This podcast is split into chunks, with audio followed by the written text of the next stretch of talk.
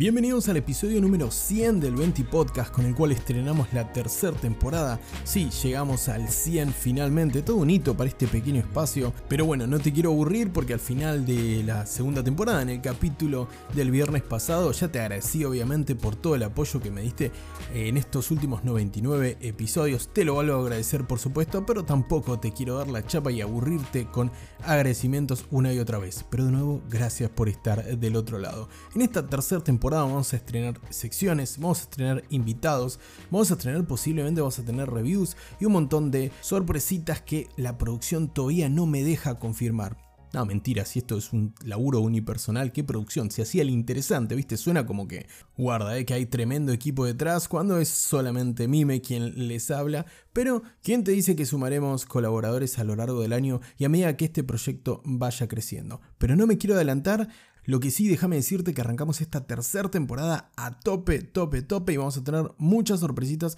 y muchas novedades para el futuro cercano del 20 Podcast. No obstante, ahora sí, comenzamos con tu ración diaria de noticias del mundo de los videojuegos en la medida justa. Esto es 20 Podcast. Tal como decimos que arrancamos a tope con este 20 podcast, tenemos que arrancar con una noticia bien arriba. Y es que sí, Blizzard confirmó que finalmente uno de sus juegos más esperados, o bueno, más o menos esperados, el juego que fue concebido originalmente exclusivamente para teléfonos móviles, Diablo Immortal, finalmente llegará a partir del próximo 2 de junio y ya podés registrarte para jugar al juego que va a ser completamente gratis en dispositivos Android y iOS el juego de Blizzard que fue pensado exclusivamente para teléfonos móviles en un principio, pero que Blizzard confirmó hoy que a partir del 2 de junio también va a tener una versión nativa de PC, es decir, vas a poder bajarte el juego y jugarlo y tener crossplay además y cross save con el móvil. Una experiencia mucho más eh, ajustada a los hardcore fans de Diablo y que además busca ampliar los horizontes de la franquicia de este clásico de los action RPGs. Las cosas no fueron fáciles para Diablo Immortal, pero como indica su título, es inmortal, parece haber sobrevivido a todo el hate que le tiraron los fans,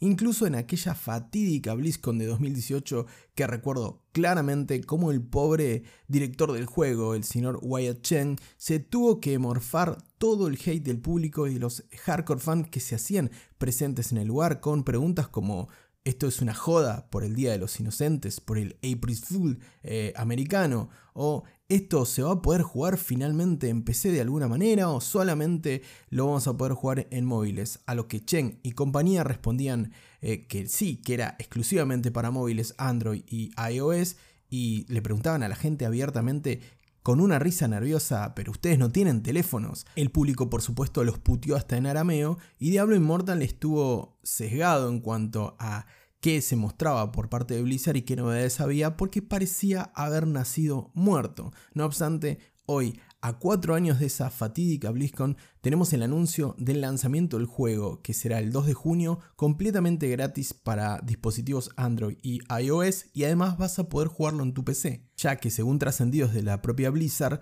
la gente de todas maneras iba a utilizar un emulador en PC para jugar al juego mobile, así que en mi opinión, muy inteligentemente, decidieron hacer una versión nativa para PC, de manera que puedas jugar el juego en PC y después te lo lleves a cualquier parte con tu cuenta a través de tu dispositivo móvil, ya que va a tener crossplay y por supuesto cross save también, es decir, vas a poder eh, vas a poder llevar la aventura donde quieras, casi como si se tratase de una Switch que desconectas del dock y te la llevas para seguir jugando a Diablo en el subte. Aunque bueno, en el transporte público de Argentina no sé si es lo que más te recomiendo, pero por lo menos vas a tener la posibilidad si salís de tu casa a seguir jugando la partida de Diablo que habías comenzado en la PC. Blizzard destacó en su comunicado oficial de prensa que esta es una experiencia pensada desde un principio exclusivamente para móviles, pero que decidieron expandir y que gracias al juego cruzado y a las partidas salvadas cruzadas vas a poder disfrutar donde quieras y como quieras prácticamente. Además, pese al hate y al rechazo de la comunidad gamer más hardcore, más hardcore fans de, Diablo en un principio,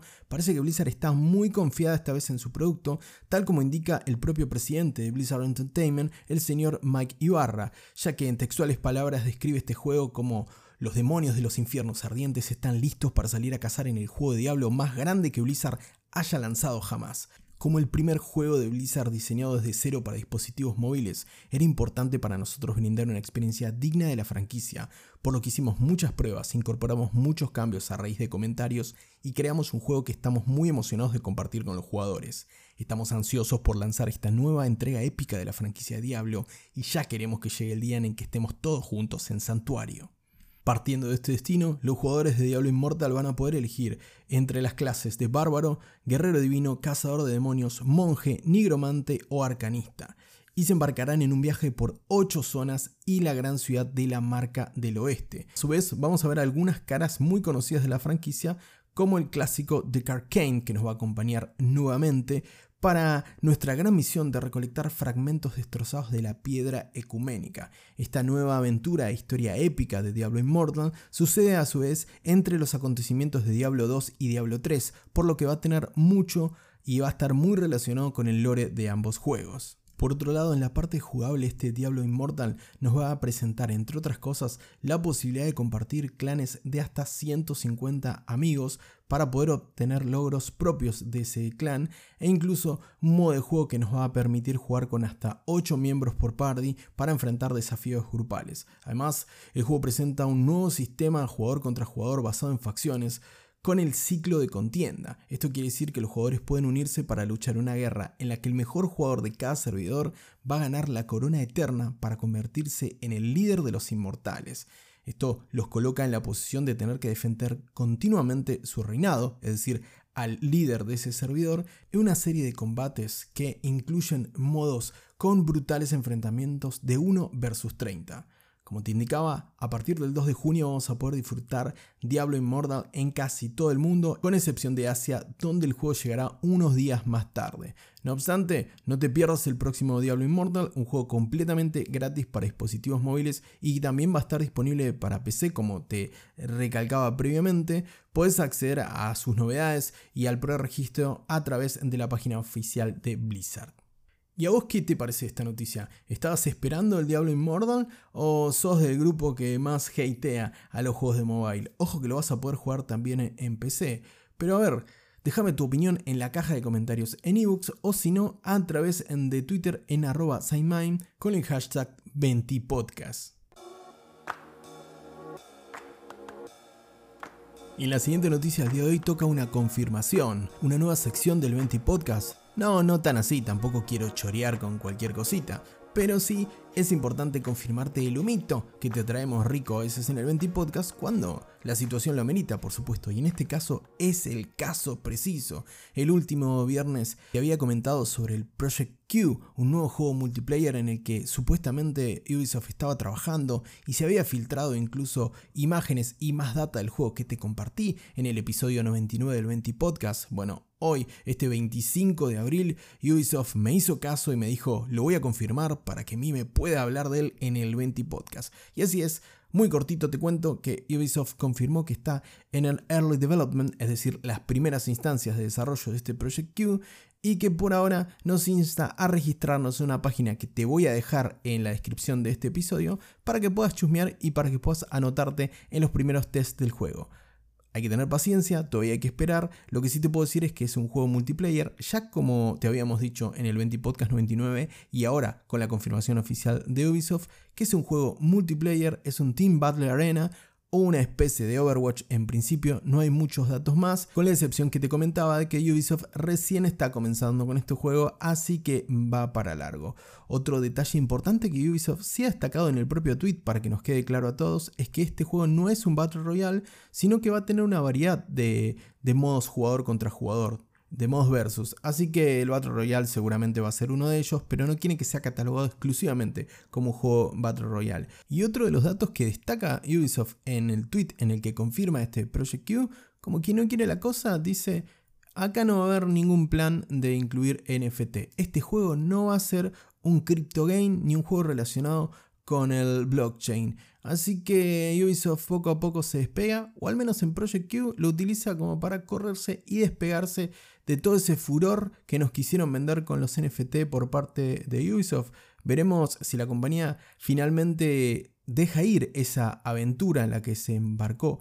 brevemente y continúa desarrollando juegos y enfocándose en las mecánicas y en que sean experiencias innovadoras y divertidas. Por lo pronto, solo sabemos que es un Battle Arena, un pseudo Overwatch. Dejaremos correr el tiempo y que Ubisoft nos traiga nuevas novedades o si hay más rumores sobre Project Q, seguramente lo tendremos como parte de la sección de rumores de este 20 podcast. Y bueno, si hablamos de rumores y si hablamos de un mito rico para el 20 Podcast, hay que invocar al maestro, a Hideo Kojima. Ven aquí, eh, manifiéstate en este 20 Podcast, ya que el diseñador japonés en los últimos días ha estado comentando sobre la mudanza de su estudio Kojima Productions o parte de su estudio Kojima Production a la costa oeste de los Estados Unidos, mientras que otra parte menor del equipo va a seguir trabajando en, en Tokio, en Japón. Y si bien fueron muchos los rumores que anduvieron dando vueltas también por la inclusión de parte del arte de Dead Stranding dentro de lo que es el banner principal de la página de PlayStation Studios, Kojima se encargó de desmentir que no era que PlayStation los estaba comprando, eso es todo cosa del pasado, hasta que tengamos un nuevo rumor o una confirmación del eh, propio Hideo Kojima, pero lo que sí tenemos hoy es un mito bastante rico para contarte, ya que el propio diseñador japonés subió en sus redes sociales una foto de cómo están montando el nuevo estudio en Los Ángeles y en esa foto se dejan ver algunas pistas o son casualidades. Bueno, si nos vamos a poner conspiranoicos, que sea con Kojima, que sea con algo divertido con los juegos, no con otras cosas como la tierra plana y esas cosas que son bastante densas. Y la verdad no son material para este pequeño espacio. Pero ahora sí, volvamos al humito rico y lo que podemos deducir de estas imágenes, o de esta imagen en concreto, en la que se muestran algunos, algunos, algunas pantallas, una silla de director que dice Hideo Kojima, por supuesto, porque el Lego es algo que Kojima tiene y lleva por supuesto a todas partes. Y se ve en una parte de la imagen un eh, kit de desarrollo, una de las primeras eh, PlayStation 5 que PlayStation compartió con los diferentes estudios. Además, se deja entrever dos equipos, dos unidades, dos computadoras en sí, con los gabinetes que dicen Kojima Production 1 eh, y Kojima Production 2. Y además, en el fondo de la imagen se ve un reloj que marca las 5 menos 5 o 5 y 11 en las agujas por lo cual podemos confirmar que el próximo 11 de mayo tenemos anuncio de Kojima. No, no, calmemos un poco las tetas, pero la verdad a mí me gustan bastante estas cosas media conspiranoicas que se vuelven alrededor de Kojima y que a Kojima también le gusta mucho. Si quieres ver la imagen, la tenés en mi perfil de Instagram, en instagram.com barra Ahí vas a poder entender un poco más esto que te estoy describiendo por acá. No me sale más fácil que describírtelo de, la, de esta manera, por lo que recordá estos tres elementos que están en la imagen. El indicativo de Kojima Production 1 y Kojima Production 2 en los equipos, las 5 menos 5 o 5 y 11, que podrían hacer referencia a que faltaban 5 minutos para las 5 o el 11 de mayo, ya lo sabremos, y el kit de desarrollo, la PlayStation 5 para desarrolladores, que capaz que alguien la dejó ahí o no lo sé, la verdad, con lo cuidadoso que es Kojima y con las fotitos que le saca a la comida, a las películas que ve, es un Instagram, realmente es un influencer de, de Instagram, yo me cuesta creer que esto sea todo accidental y que el tipo haya levantado la cámara de su teléfono y haya dicho, bueno, mira, pimba, una, una fotito. Me gusta, me gusta creer en estas pavadas, en los videojuegos, por supuesto, me gusta creer en estas, en estas pavaditas medias de, conspiración. Veremos qué ocurre. De vuelta, si querés ver de qué se trata, Tranquilo, Mime no se ha vuelto loco, no me volví loco. Puedes ver la imagen en instagram.com barra o signmime. Así ves estos detalles y capaz que encontrás alguno más. Comentámelo en Instagram si encontrás alguna pista más del próximo juego de Kojima, que sabemos que va a ser de terror, que sabemos que hay un acuerdo con Xbox para hacer un nuevo juego, que sabemos que se, lleva muy bien y la relación está en su mejor momento con PlayStation. Así que sí, podemos confirmar nuevo juego de Kojima exclusivo para Nintendo Switch. No lo sé, me estoy volviendo un poco paranoico con esto, así que vamos con la siguiente noticia. Seguimos en este evento y podcast número 100 y a continuación vamos con esos momentos de la industria que a mí también tanto me gustan. Cuando se escapa algún datito, cuando el pasante pobre no le avisan y termina indicando un dato que no tenía que indicar o diciendo algo que no tenía que decir, al mejor estilo Tom Holland. Sí, sí, adivinaste, vamos a servirnos una rica ronda de filtraciones. Comenzamos con estas filtraciones gentileza de los chicos de Epic Games, ya que en su blog se les escapó la fecha en la que supuestamente, sí, va a ser semana más, semana menos, seguramente sea esa fecha, y ahora te voy a explicar por qué, la fecha en la que supuestamente se va a estrenar la colección del legado de los ladrones o Legacy of Thieves Collection, que es lo mismo de la saga Uncharted, que son el cuarto juego numerado de la saga, Uncharted A Thief's End, y también Uncharted Los Legacy, que es el spin-off que iba a ser originalmente un DLC del Uncharted 4, pero que terminó siendo algo más grande y terminó siendo un spin-off que está protagonizado por Chloe Fraser y Nadine Ross, uno de las antagonistas de Uncharted 4, el que fuese protagonizado por Nathan Drake, el último juego de Nathan Drake a la fecha, respectivamente de 2015 el Uncharted 4 eh, y 2017 Uncharted de los Legacy, que recibió muy buenas críticas, dicho sea de paso, pese a ser el primer juego no protagonizado por el protagonista, duplica, de la saga de PlayStation de acción y disparos en tercera persona. Bueno, la gente de Epic parece que dejó al pasante a cargo de esto o se olvidó aclararle a alguien que no debía publicarlo, ya que en su blog apareció la fecha del próximo 20 de junio para el estreno de estos dos juegos en PC, que te aclaro no obstante, porque sé que del otro lado hay muchos fans de Steam, también va a llegar a Steam, por supuesto, esta colección de ambos juegos, pero que no presenta aún ni fecha ni precio confirmado para ninguna de las dos plataformas. ¿Y por qué ya no figura en ninguna de las dos plataformas? Bueno, en Epic porque como lo pusieron en el blog, lo sacaron y volvieron con la frase próximamente o coming soon, lo cual termina por confirmar que se mandaron la cagada, se anticiparon y es muy probable que si no el próximo 20 de junio días más tarde, el juego termine debutando en PC. Solo para tener como referencia,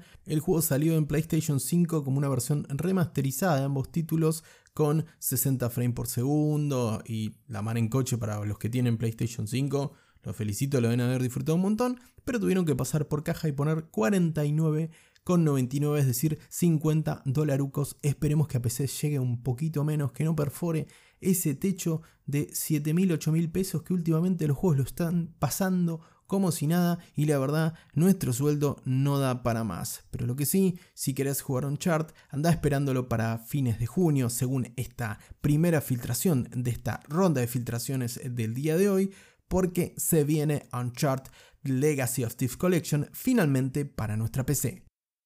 La siguiente filtración involucra a un juego muy esperado también, a mí en lo particular me encantó, ni bien lo vi en esa PlayStation Experience de hace un tiempo. Se trata del juego de Blue 12 Studios, se trata de Stray, este juego en el que vamos a interpretar a un gato. Iba a decir, nos íbamos a poner en los zapatos, no, bueno, excepto el gato con botas, pero no, no me quiero ir, no me quiero ir, sino que vamos a, a representar a un gato en este juego de aventura, exploración y puzzles en tercera persona de la gente de Blue 12 Studios y editado, publicado mejor dicho, por Anapurna Interactive, un gran estudio, un gran publisher de diferentes, diferentes títulos que también está muy involucrado con juegos muy narrativos, de exploración y títulos con mucha personalidad y con un marcado componente narrativo y artístico sobre todo. Bueno, la obra publicada por Anapurna Interactive ha sido calificada por el organismo de clasificación por edades de Australia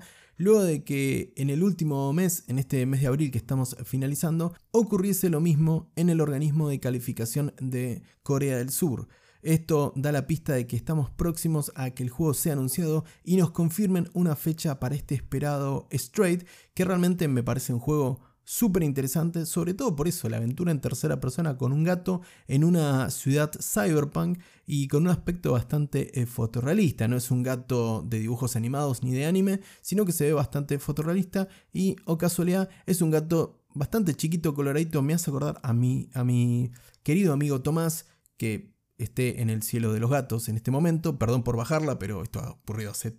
35 años, así que seguramente está en algún lugar del universo. Voy a jugar Straight en tu honor, Tomás, y espero que vos del otro lado también lo juegues. ¿Te interesa este título? ¿Lo viste ya? ¿Qué te parece el hecho de poder eh, protagonizar un juego directamente con un gato? ¿Será este el próximo título favorito del señor Mauricio Macri? ¿O será tu próximo título favorito?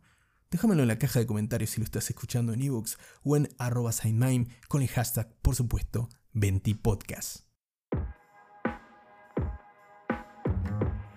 Finalizada la ronda de filtraciones, nos alejamos de los rumores del humito y de los leaks o filtraciones y vamos a lo concreto, vamos con las ventas, pero con la excepción de que no van a ser las ventas de Steam como solemos traer todos los lunes al 20 Podcast, los más vendidos de la plataforma de Valve, sino que va a ser el resumen de lo más vendido tanto de hardware como de software presentado por MPD eh, Group. No, este podcast no está sponsoreado por MPD Group, sino estaría bañándome en champán en este momento, pero sí tenemos la data de lo que ha sido el cierre de marzo en los primeros tres meses del año con lo más vendido por este grupo especializado en videojuegos y en el mundo del entretenimiento y que puedes consultar por supuesto a través de su página web. Bueno, MPD Group comparte los resultados a marzo, a finales de marzo, eh, sobre hardware y que la consola más vendida, sí, chocolate por la noticia, es la Nintendo Switch. Sigue creciendo en número, no se desacelera y esto seguramente está relacionado, esto lo digo sin ninguna, sin ninguna prueba, pero tampoco sin ninguna duda, esto se relaciona directamente con que no se presente la Switch Pro o un nuevo modelo porque el modelo estándar o la reversión, la OLED, sigue vendiendo como panchos todos los meses y es la consola número uno hace mucho tiempo, batiendo récord y escalando posiciones mes a mes para alcanzar a las consolas más vendidas ya de la historia dentro de poco, si sigue así la Switch. En segundo lugar, no está PlayStation. Xbox Series continúa siendo la consola más vendida luego de Nintendo Switch, si sumamos por supuesto a Series S y Series X, muy posiblemente por lo que mencionábamos antes de un mayor, eh, una mayor disponibilidad de stock para Xbox Series y el atractivo, por supuesto, de su, de su catálogo a día de hoy, que no es nada despreciable ni mucho menos, y de, por supuesto, el Game Pass, que un precio de derribo la mejor oferta calidad-precio en el mundo de los videojuegos. No es para todos, lo sé. Sé que del otro lado no todos son fan del Game Pass, pero la verdad a precio es muy difícil, en relación precio-calidad mejor dicho, derrotar al Game Pass por ahora. En tercer lugar, sí le toca el turno a PlayStation 5, que cuando aparece en alguna góndola se agota, cuando aparece en algún local, incluso en nuestro país, que la consola está muy cara, realmente un precio bastante prohibitivo, pero que se encuentra incluso en algunas ofertas siempre por debajo de los 200 mil pesos argentinos. Así que si tenemos en cuenta la posibilidad de compra de nuestro, de, de nuestro gamer local y la disponibilidad de stock de la PlayStation 5, aún con los problemas vigentes de stock, parece que la PlayStation 5 no puede superar esa barrera psicológica de los 200 mil pesos, ni siquiera en portales como Mercado Libre, lo puedes encontrar muchas veces en tiendas como Frávega, en atajo.com.ar, incluso con ofertas de cuotas sin intereses. Por supuesto, 170, 180, 190 mil pesos es un número obsceno para la realidad de nuestro país, pero el que se pueda dar el gusto puede ir por una PlayStation 5 o si no, irse por una Xbox Series, que la S está bastante más barata, casi a la mitad del precio de una PlayStation 5, o por qué no, la Switch, que es la consola que más vende en el mundo y que repite su récord en marzo. Dejamos de lado el hardware, todavía no hay números consolidados de la consola portátil de Steam, hablo de la Steam Deck, pero que nos va a sorprender porque tiene muchísima demanda y se vende mucho a través de Steam, sobre todo de vuelta en Estados Unidos, Europa y otros países que viven otra realidad económica y que tienen la posibilidad de que llegue también el equipo. Yo creo que la Steam Deck va a llegar acá a Galería Jardín a 300 mil pesos fácilmente, esperemos que no, y esperemos poder tener una pronto en el 20 Podcast, tipo en 2027, 2028, por ahí. Pero bueno, dejemos de amargarnos con el hardware, a pesar de que, déjame decirte que están bajando las placas de video en todo el mundo y en Argentina eso se puede ver y se puede llegar a conseguir también por un precio accesible dentro de nuestra economía, porque si te digo 150 mil, 160 mil pesos, vos del otro lado me estarás diciendo, a mí me estás loco, eso es un montón, es tres o cuatro veces lo que gana la mayoría de la gente aquí por mes, pero bueno, por lo menos se contraen un poquito los precios y parece que la oferta y el estocaje de las GPU comienza a aparecer y no todo, no todo es minería, por supuesto. Bueno, ahora sí, dejémonos de hablar y de lamentarnos de lo caro que está el hardware en todo el mundo y en nuestro país particularmente y pasemos a hablar sobre el software, sobre los juegos.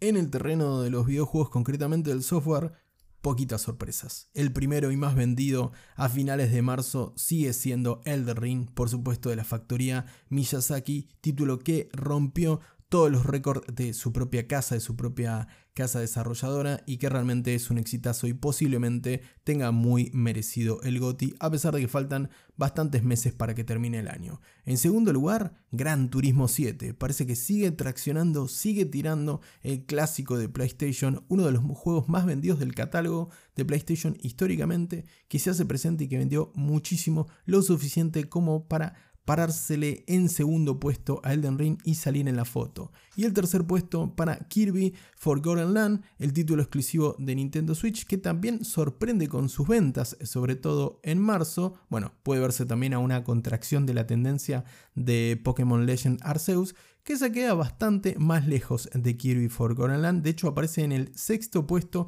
de lo más vendido de este, de este mes de marzo, del cierre de este mes de marzo, según los resultados de eh, NPD, eh, Group. Por otro lado, a continuación de Kirby lo sigue eh, MLB The Show, el juego de béisbol que aquí juegan dos personas seguramente por nuestras latitudes, pero que en Estados Unidos y en Centroamérica debe vender como churros. Y en quinto lugar lo completa Horizon Forbidden West, la magnífica aventura de acción en mundo abierto protagonizada por Alloy y desarrollada por Guerrilla Games de forma exclusiva para PlayStation 4 y PlayStation 5, que lamentablemente le tocó bailar con el ancho de espadas con Elden Ring muy pronto en su ventana de lanzamiento y también el hecho de ser exclusivo para PlayStation 4 y PlayStation 5 le pudo haber jugado un poquito en contra sin quitarle mérito a Elden Ring que seguramente tiene bien merecido su éxito tanto comercial como en la crítica. De esta manera terminamos con los top, con el ranking de lo más vendido durante marzo tanto en hardware como en software. La semana que viene sí volvemos a hablar exclusivamente de los más vendidos en la tienda de Valve, de la gente de Gabe Newell y compañía, los más vendidos de Steam. Eso será el lunes próximo. Para cerrar este 20 podcast vamos rapidito, si no nos pasamos de los 30 minutos, porque si no ya sería 30 podcast u otra cosa. Los lanzamientos más importantes de la semana comienzan con un relajado juego de construcción de ciudades llamado Dorf Romantic que llega con su versión definitiva a Steam el próximo 28 de abril, luego de un poquito más de un año de su lanzamiento en Early Access y que tiene calificaciones extremadamente positivas y además sale dos mangos, sale 170 pesos aproximadamente más impuestos en Steam, así que chequealo si te gustan estos juegos de, construcción super eh, chill que tantas veces nos sirven para desconectar de nuestro día a día. Dorf Romantic llega el próximo 28 de abril a PC a través de Steam. Otro que llega el mismo 28 de abril es Unsold. Este no tiene nada de chill, es todo lo contrario. Un juego en vista isométrica en 2D con unos gráficos muy interesantes, bien al estilo pixel art como sabés que me gustan a mí, de tipo Dark Souls para darnos de madres con los enemigos, con diferentes bosses,